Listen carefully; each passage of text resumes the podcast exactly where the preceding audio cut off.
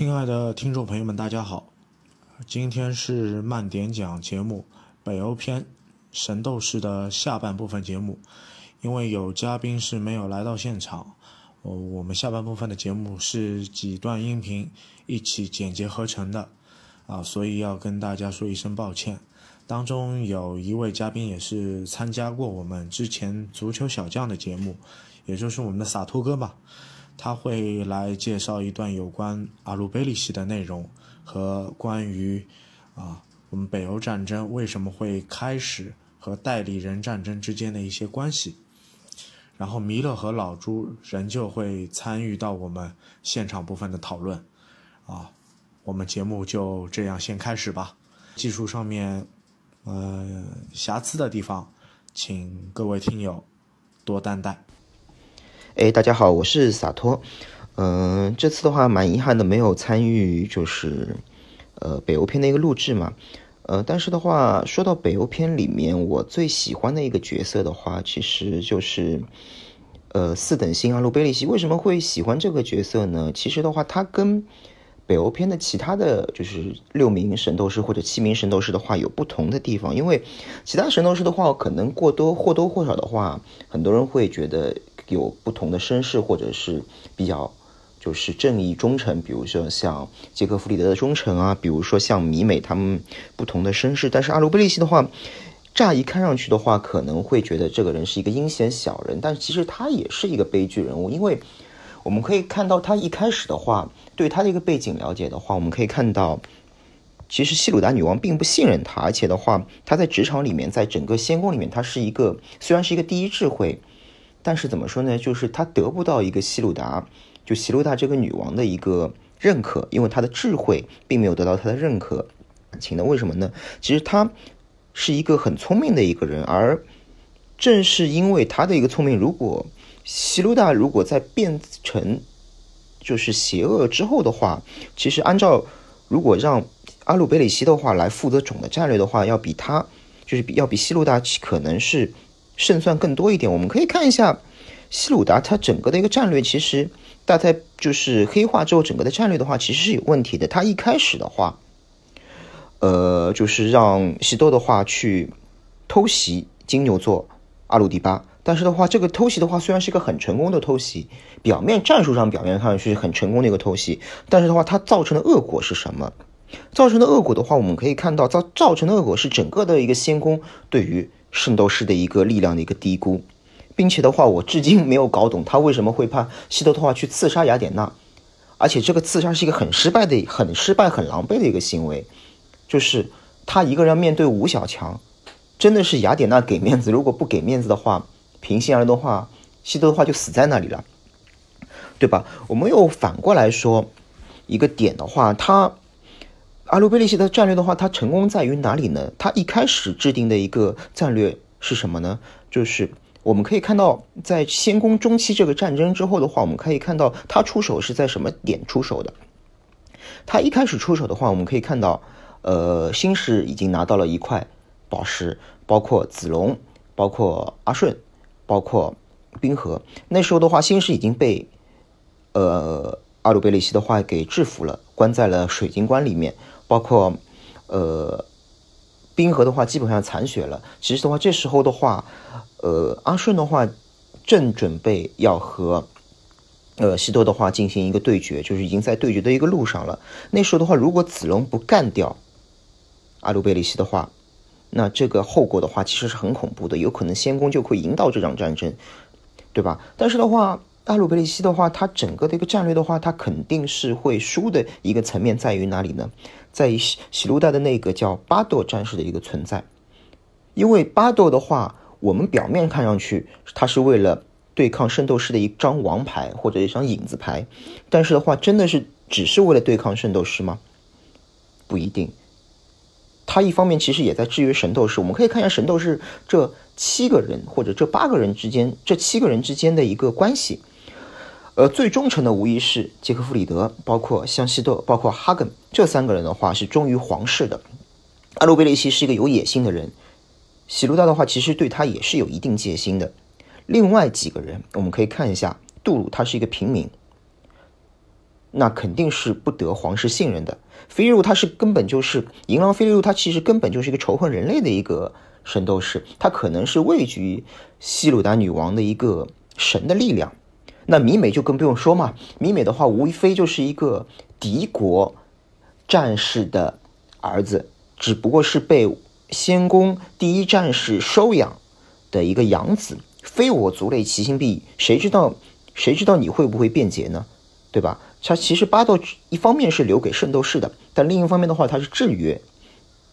神斗士的。从这点来看的话，西鲁达女王的话，其实对于神斗士的制约的话，还是蛮成功的。因为即便你干掉了子龙，获得了包括自己身上的四块宝石，应该是对，包括自己的应该身上的应该是四到五块宝石吧。呃，之后的话，他还要面对西斗。西斗的话，就算是双方。打的不可开交，就是他能够渔翁得利拿到这块宝石的话，他巴豆这关也过不过去。那我相信的话，以他的智慧的话，他可能是可以在杰克弗里德这身上的话拿到这块宝石。具体的话，我也不知道是为什么，但是的话，他可能是依靠他的一个整个的战略的话，他可能是想过杰克弗里德这张牌怎么去拿，但是他巴豆不在他的战略范围之内。总之的话，我觉个人觉得他是一个。怎么角色？而且的话，可以看到他的一个总的一个战略。如果西鲁达按照他的战略的话，可能是可以赢到，就是边宫这场战役的。另外的话，还要说到一点的话，就是呃，有一个点的话，不知道大家有没有注意，就是他一开始在回忆篇中的话，他跟西鲁达出的那个主意，西鲁达说我们是为了什么爱与正义，你不要出这种怎么说呢？这种。正义就要把自己的头脑的话放在真正对这个世界有好的地方。那他出的是什么正义？就出的是一个什么样的计策呢？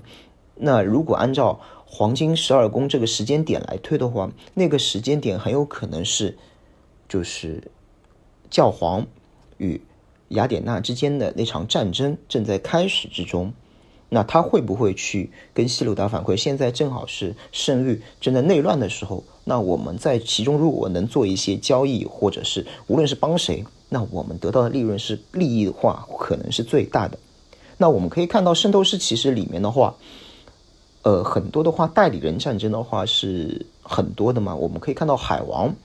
他利用仙宫去对圣域做一些进攻，之后的话才是海斗士再去打。包括像冥王，他也是先说服像萨迦，包括一些黄金圣斗士和白银圣斗士死当时死去的灵魂，他们做一些先做一些代理人战争，至少我打不赢你，至少的话我能消耗你一波。之后的话，在我的明斗士再去慢慢的，就是逐渐的登场。其实的话，这点的话可以看到，其实整个的一个他其实这个军师做的其实是非常到位。另外我们可以看到阿鲁贝里希这个人。他整个的一个战略，包括他的一个收效是最大。他一个人几乎是要打败了嗯两个圣斗士，应该说是三个圣斗，包括魔灵在内嘛。而且他并不是跟你硬拼，他有一定的实力。说实话，他有一定的实力，但只是一个智囊。其实子龙的话，你表面看上去他是一个可能，比如说是。宝仪很很讲忠义、很讲义气的一个战士，他其实的话，子龙的话，其实他可真的是因为是一个见多识广的一个圣斗士，就吴小强里面可能是他是最见多识广的。为什么呢？因为他很多事情的话都会去请教吴老峰的童虎，而童虎的话，各方面的话，他的一个阅历，包括活了两百多年，就是两百多年的一个战士的话，他肯定会经历过很多，肯定会有知道很多事情，包括我们可以看到仙宫这一战。获得奥丁蓝宝石，拿到嗯奥丁战袍去拯救希鲁达，这个整的一个战略的一个部署，包括整的一个思路的话，其实就是童虎告诉他们这个秘密的。就是我们讲一下开阳星，它就是也是比较有特点的一个圣斗士，就是说是一个类似于像双子存在一样的一个战士。啊，是一个哥哥是那个叫什么西斗，对吧？然后弟弟是那个啊不，弟弟是西斗，哥哥是巴斗，两个人。那两个人的话也是用了一个就是剑齿虎的一个形态的圣衣，这个我觉得也是比较有特点的，一个是黑色，一个是白色。然后那个弟弟作为正统，哥哥作为辅星。弟弟拥有了那个奥丁的宝石，而那个哥哥身上是没有奥丁的。为影子一样啊，影子一样存在。不能公众于人人前的嘛。啊，这这点是像前面一样说到了一个类似于像一个贵族的制度一样，就是说它是一个存在于一个在当时他们这个设定里面，就是说双子座的出生，就是说双子的出生，就两个双胞胎的出生，是一个非常不好的一个一个一个征兆，对家族来讲会呃带来灭亡或什么样子，让那个最后舍弃了这个哥哥，保留了弟弟，就像我们现在继承人只能有能有有一个，对对对，不能让仙公知道，这这是要盈利要操作，也不能让仙公知道。然后呢，就是说我们也就讲起来，说影射到现在社会的时候，可能是保保小欺大这种感觉，保小然后对但是是是。吃了吃了个大的，留了小了，因为我们也是很有很有感受吧，就可能就像我生两个孩子的话，对对对，这这个你有代入感很很。多时候就是我们会有的时候会比较更迁就小的一点，对大的时候有点那个牺牲或怎么样。那他这个设定的时候也是有考虑了这个因素在里面，这样来做了。那最后呢？但其实他这个呢，其实怎么讲呢？是一点是个也是个误会在里面了，是一个比较悲情的，因为哥哥是等于活在一个憎恨之中，渐渐长大啊。可能我们也知道，就是说动力往往不一定是一个善良的东西作为动力，可能效果不是最好，而恶这个东西、恨这个东西作为动力，往往是可以产生很大的一个动力。嗯，那最后造成了西朵成了就是整个圣斗士里面数一数二的一个战士，他的能力上面也是凌驾于弟弟之上。对，弟弟其实也不差，弟弟应该也不差的，但是他哥哥完全比他厉害。作为一个辅星，可能就是并我们说熬着一口气，憋着一口气其。实从呃人物单独角色上面来看，他也是埋了一个伏笔。什么伏笔？就是其实当中是有一个前提的。史都大师跟巴杜说过的，你有机会成为开阳只要你弟弟死。但是巴杜没有把弟弟干掉，包括当年加隆也是可以代替洒家的，他没有把洒家干掉。加隆能力不比洒家差，他要杀洒家的话也是可以的，他没有这么做。当中还有一个最主要的内容要穿插，我们每个阶层的战士总有兄弟配合，对，总有兄弟配合，对，青铜、对，有兄弟配合，然后神斗，黄黄金黄金，嗯，对，这也是一个人的潜意识里面的。他其实呃，《圣斗士》这部片子还是一个以说真的，也还是以爱为主题的。其实从人心丑恶的角度来说，我完全可以把弟弟干掉。我为什么要让你去干青铜啊，或者说让你去干黄金？我直接把你杀掉不就行了吗？我就是太阳星神神斗士嘛，对不对？作为一个辅星，巴朵还是帮衬了他的他的弟弟，对，很多时候他是出手的，他就帮出手帮他的。还是给百金虎吼全一个额外的一个加其实。怎么讲，其实这也还是有一种血脉相连在里面。因为有时候人的潜意识是这样的，而且他是我可以说我比较恨你，但是其实有的时候有的时候他会下意识动手，因为为什么你是我弟弟？对，而且我们包可以看到，说就顺也是这样哎。一辉当年憎恨的时候，他也没把舜杀死啊，其实也还是有血脉相连在里面。它里面有一个感觉，就是说兄弟中还有一个就是一辉成长的过程，其实和迷妹有相近的。对，也是憎恨嘛。他的老师他的老师对，那我们看到，就是说他他这样设定是这样子，说可能一切都是源于一个误会，但是最后我们可以看到，能够消解误会的就是兄弟之情，对一个爱，这个东西是无法在这个作品里面，它设定是最后能够消解一切问题的一个东西。对对对包括像那个一辉代替那个一呃舜去了那个就是死亡死亡好岛呃，他回来了以后化身为恶魔，要要杀弟弟，但是我们可以最后他不但没有杀掉弟弟，而且反而为了弟弟去牺牲自己。呃，对，这里也有一点，就是我就我个人判断，并不是官方的，我就是觉得最后冥王十二篇呃十二宫篇最后这个设定可能是车田引用了西毒八度，加隆代替双呃洒家穿着双子座身衣去冥界，对不对？他当因为他当时是没有这个设定的，他可能是看了这个北国片，哎不错嘛，哎哥哥死了弟弟上。或者弟弟死了哥哥上，我当时史刀是讲这句话的，只要你弟弟死，你就是开阳星的圣斗士。你把圣斗士的全盘故事去分到一个最细的内容，一切的一切都是双子两兄弟。对，双子两兄弟搞事对搞事，对，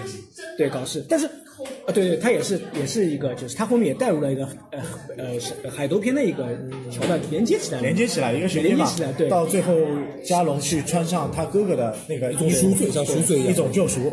也也是把这个故事再圆回来其。实我觉得，我个人觉得，就是我不代表官方意见，官方没有说过。我觉得车田是可能赢了这一段，所以就让加隆去代替洒家。我们也可以，对对，我们也可以从为从为从为另一个角度来看，就是说车田他这个对圣斗士这个作品里面很在意一个就是兄弟情，兄弟情和他他把这样可以把舜和一辉作为主角，他就是说他觉得这个兄弟这个东西，这个血脉是难以割舍的，难以被其他的误解啊，被一些人的恶意啊给来篡改的。那包括我们现在讲回到这个西多和巴多来说的话，他也是这样，这个确实很，这个恨是正常的，被被抛弃被抛弃到后面被那个西鲁达的这个骗，有点骗，有点怂恿，然后更加加增加多了对那个弟弟的恨，西鲁达的这个怂恿是带上尼佩尔跟把个戒指以后啊，对，这这个他已经坏变坏，现在变坏了以后。那啊，最后到了那个，其实我们看他虽然一直对这个弟弟抱有的恨意，但是他却不时的在一些地方在在帮助弟弟。然后可能他他背后弟弟去打黄金宫呃挑战大力巴的时候，他从背后出手了，干掉了阿里迪巴。但他虽然表面上说是因为弟弟跟阿鲁迪巴如果展开死斗，肯定是两败俱伤，所以我为了快点结束这个，我在背后帮他养。其实我们从他的话里的意思看得出，他是恻隐之心，然后就是帮弟弟。在最后的一个桥段里面，呃，这个东映也是做了一个很妙的修改，兄弟对兄弟，嗯，顺把西渡打倒了，一会来对付巴斗，对对对，对不对？哥哥对哥哥，弟弟对弟弟，兄弟组合对兄弟组合对兄弟组合嘛，对吧？而且哥哥都是最强的，对吧？哥哥是最强的，巴度和一辉可以说是打了平手，其实一辉并没有赢巴度。有些人可能认为说，哦，一辉赢了吧，没有把巴打倒，但是巴度并没有战死，他还站起来的。巴豆最后是死在了极寒之中，遗憾是，他抱着抱着带着带着弟弟去走了嘛，然后弟弟就是也是因为兄弟之情，然后就是从背后抱住以后，让哥哥打出一击，连他一起干掉。他说不用管我，但哥哥没有打哥哥没有打，还这还是源自于兄弟之情，他没有下这个手，然后抱着弟弟走了，然后死在了严寒之中。这这里面有一点，就是说，最后八度是跟哥哥挑明了，他从来没有忘记哥哥，他知道他父母从他哥哥被遗弃开始就一直跟他讲这个事情，还有这样一个对哥哥。他们还有两把剑，还记得吗？对对对对对对两把剑嘛，对不对？包括他父母对他这个国境洋靠对，两把两把剑嘛，对吧？对，所以他是从从怎么讲，他他父母也是带有对这个弟哥哥的一个歉意，一个悔恨悔恨。但是这是然后包括他也告诉了自己的儿子、自己的弟弟，这个事情不能忘记哥哥。这一切一切一切一切，让哥哥的恨，最后就是说我们说是嗯飘散还是爱大于恨，对对对对爱大于恨。然后就是这也是个命运的安排，没有办法，并不是父母的抛弃，是命运的安排。这个就是我们北欧片的一个人格魅力上面的一个情感，对对对和其他任何的一个片目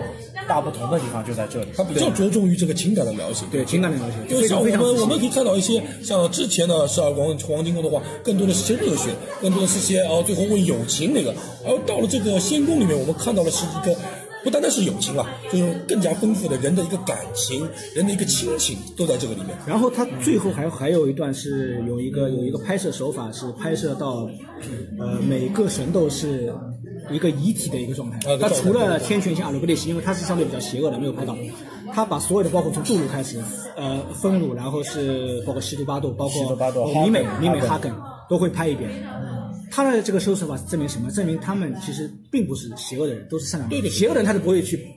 专门表现罗的。也是影射一个光荣的战士光荣的。战士，对吧？他们就是死在了冰天雪地之中。今天可能立场不同而已，对，只是立场，对啊没有善恶，只是立场。对，是立场不同，但但是唯独呃阿鲁布利是没有看到，因为他相对的比较邪恶，他想篡位嘛，就相对来说没没有没有他是没有明知而故犯，他这个是对对对对对，没有，他其实也是阿鲁布利西，我们穿插一句，其实也是一个怂恿者，他就是怂恿那个，他知道这个西鲁达的那个贝贝尔根的事情，阿鲁贝利西也也有机会去让呃史鲁达成为一个善良的人，但是他没有做，他没有做，是有私心有的。私心的嘛，所以镜头没有给到他。这这个点我们先不磕了，对吧？对然后我们就聊到我们一个仙仙宫最强最战强战士，对吧？天书星吉克弗里，对吧？作为仙宫最强的勇士，沙龙的勇士，斩龙斗士。斩龙斗士，尼尔拥有拥有拥有不死身，对吧？呃，所有神斗士中最强的存在，呃，可以说是五小强联合都打不赢他，对吧？呃，但是他有弱点，他这个弱点其实一片叶子跟子龙是一样的，一片叶子就是背后的那一小片叶子的那个，其实子龙也是一样嘛，一个龙爪嘛，对龙爪其实龙爪龙爪的一个一个。对，它有心脏这个位置嘛，但也是从后面才发现的。只能从自己的身上影影射到，哎呦，这个地这这哎也是因为其实这个地方的描写，我觉得有点假。有点假，有对点假，用自己的一个去去影射它不对，但是它可能就像你前面说，它可能是有一个影射，就是中国人对外国人嘛，龙肯定都是一样的，不管中国人、外国人可能都是一样的，对吧？作为一个仙宫最强的勇士和使用到最忠诚的神斗士，对，就是所有神斗士哪怕都背叛了你，弗利特是绝对不会背叛你，这也是一种宿命，宿命的存在。他知道明知他这其实西鲁达是被控制或者坏的，对他还是会也是要效忠于对效忠但。你可以说是愚忠啊，但是对对但不管怎么样，他都是个忠诚的斗士。当然，他从史大没有变化前对史大也有感情戏，其实两个人是情侣，情侣关系，对吧？他是从情侣上再加上一个宿命的安排，加上一个呃忠诚，是这样的一个人设，对吧？最后作为一个天书星最强的圣斗神斗士，呃，保保护保护史大是这样一个设定，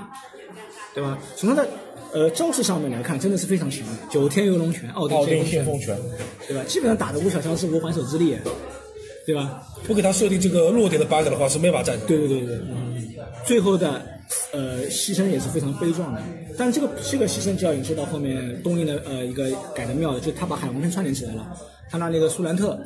出现了。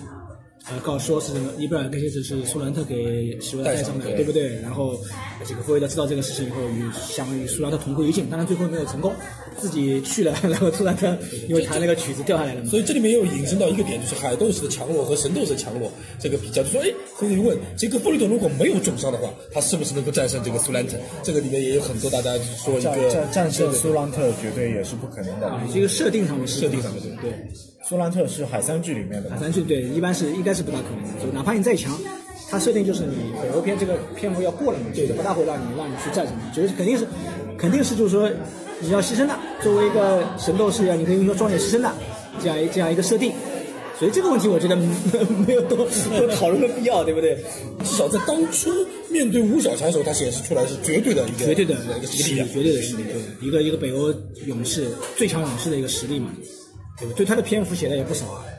从从杀龙用龙的血洗澡洗澡作作作为不死之身，对不对？这个这个是他的前代，对前代。然后然后不死之身的设定其实跟一辉是一样，一辉也相对是嘛，对吧？一辉也是一辉是无限重生，无限重生，但是一辉打不过他，也打不过他。然后其实后面五个小强合力都打不过他，但最后一击是子龙干的，就像前面讲我们子龙干的一个升龙棒，一个升龙棒，对不对？就是给了他沉重一击，也没把他打倒，他只是受伤了，受伤了，沉重的一击。最后还有力量可以抱住苏兰特一天，对吧？所以他的实力还是强的。包括最后在黄金魂里面，他还是出现了，哎，客串了一把。那作为弟弟还是哥哥那个？他的设定是他弟弟嘛？那黄金魂那个就是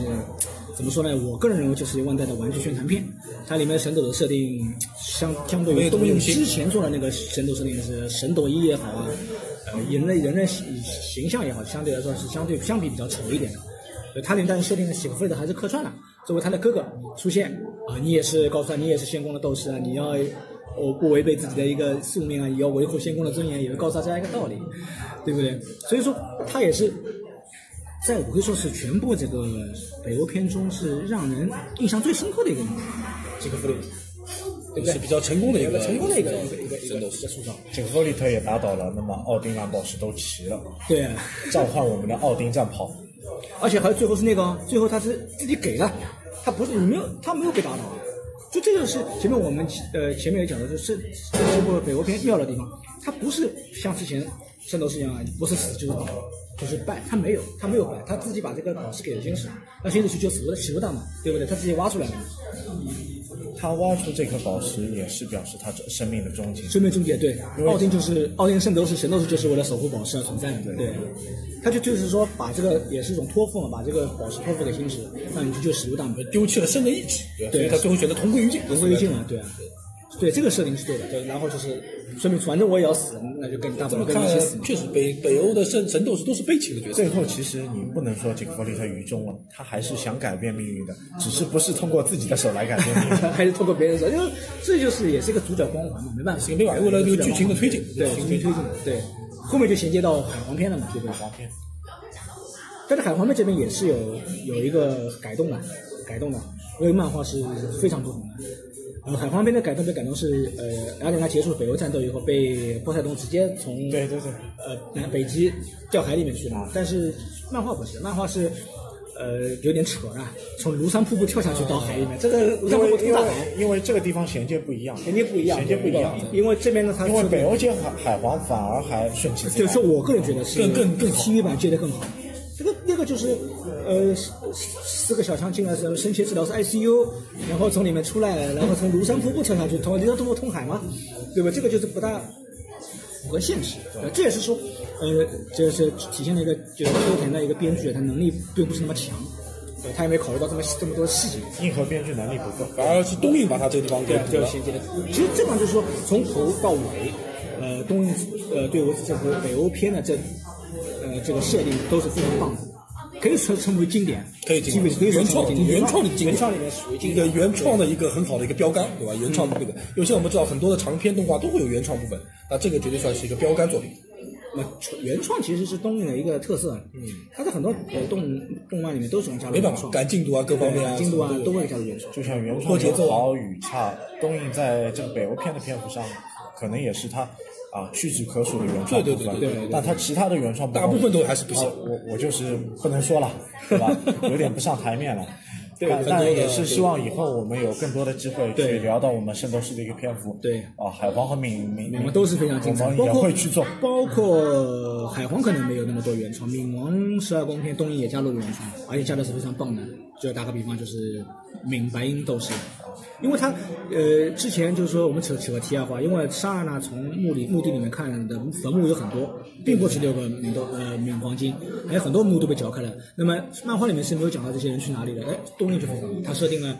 还有冥白银死的冥白银，但对吧？冥白银出现的那个场面，其实也是很快的就酱油嘛，哇哇哇对，但是就是就是呃就是填了那个坑嘛，这么多坟墓的坑嘛，补坑，包括最后包括最后雅典娜呃自杀那一段，他还补了一个议会在刷了双树园下祭奠洒家的一个场景，把那个一一一把那个星辰一撒嘛，这个也是漫画里没有的，包括议会在希腊生于剑子，这都是东映的原创，它都是原创的非常好的，也有好的部分，也有差的部分，对不对？好的部分就是细节当中，我们还会在节目当中去传送一下。对对但是它改了就是比较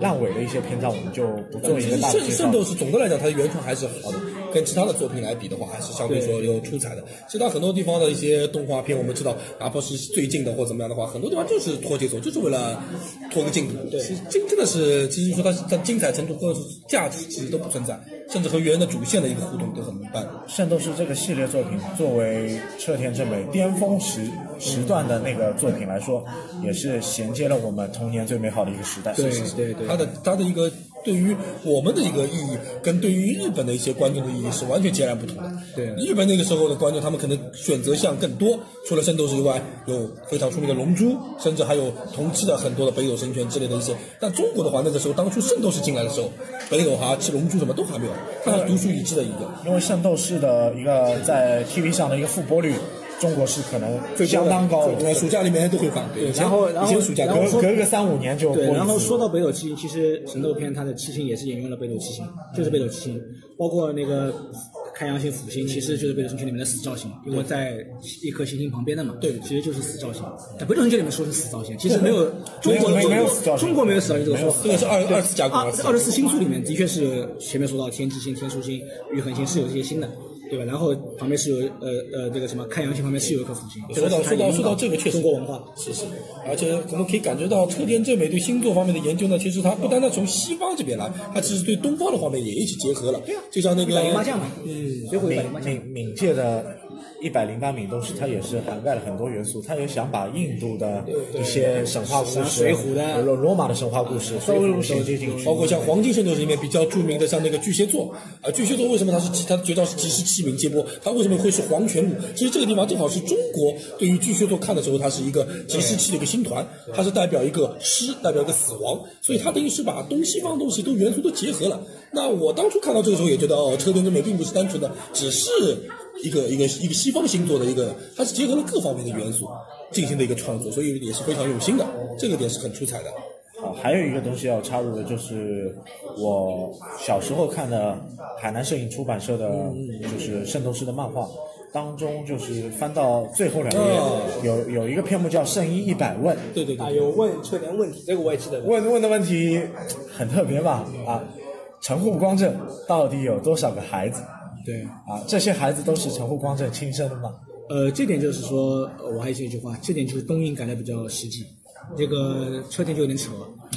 陈护光呢，其实在认识白俄罗斯的时候，就见到白俄罗斯，他年纪已经有一大把了。七十多了，七十多了，哎，不是七十多，反正就是并不是一个白发苍苍并不是壮年了嘛，白发苍苍并不是壮年了中年。你说这个时候怎么可能再去全世界找一百个女人生孩子呢？他也没这个精力嘛，对不对？而且这个也不符合但是在价值观。东印的改，他就改得非常好，收养收养收养这就完全我开间好了孤儿院，我收养了一百个孩子，对吧？我跟你没有血缘关系，我是收养的，那这就是非常好。你可以收养里面有俄罗斯人，你可以有日本人，有这个随便，对不对？要随便你哪里人，对。但是说我今天去找这个俄罗斯女人生一个，这个这个那就感觉这个三观有点不正了。你对三观也不正了就有点毁三观，对，所以东这点是东映也是改的比较好的地方，他把这一段就改了，我收养的孩子嘛，对不对？去成为圣斗士嘛，对不对？因为其实这也是说，也是神光的那种宿命。神光呢也他在呃漫画里也画到这种宿命嘛，为什么老天要这么对我？他讲的嘛，为什么要让我遇到女神？为什么让我干这种事情？他有问过天的嘛，跪地上问天的嘛，对不对？我干过这个事情。对吧？这就是也是动因改的合理化合理化合理化合理化合理合理化了。而且我觉得像那个圣斗士当初在推出之前的时候，它是其实像一个是有点像万代提出跟车联说创造一部可以卖玩具的一个就是人装了一个盔甲进行了一个可以多线的一些发展的作品。那车田同时还还瞄准了一部分特殊的一个群体，就是说女性二十岁的女性，因为她这边美型的造型，包括黄金圣斗士少年造，型对，她是第一个产生了。圣斗士的就是呃人物造型都是美少年，对对美少美型的美少年头发常常都是美少年，然后这种头发在现实中不可能留，男人不可能留这种头发。所以他们他的这个创造造成了就是那时候当时的呃八十年代末的九十年代初的一些中呃二十岁的一些女性对进行了一些同人志的一些创作，这个也是一个非常就是比较早期的一个先河的一个例子。那包括他这个呃，包括我们说那个时候是那个圣衣大系那个那个时候当然火爆火了，呃，成为是八八年的时候一个就是日呃万代的玩具里面 top one 的一个一个销量榜以后。后来后来出现了凯传，就是我们说的魔神，对对哦，对，这个是很多凯传塔卡拉公司吴小对对对吴小强的设定，其实引入到很多对很多，还有什么？还有天空传记、天空传传记、凯它传，这些都是包括高达的 W，都是都是机动武斗团，都是引入了吴小强的设定。其实一个是吴小强来讲，一个就是说是穿着这个圣衣，这个这个设定在卖玩具嘛，这些都是圣斗士的延伸品，铠铠甲对，都是铠甲，都是圣斗士的延圣斗士的延伸品。那所以说，当初那个时候，呃，车田出现这个作品的话是很轰动的，因为他是他用了星座这个也是为了吸引女性嘛，也是吸引女性。那可能对我们来讲的话，就是说我们中国人的感受更加大的话，是因为在这之前，可能日本其实星座这个东西不是很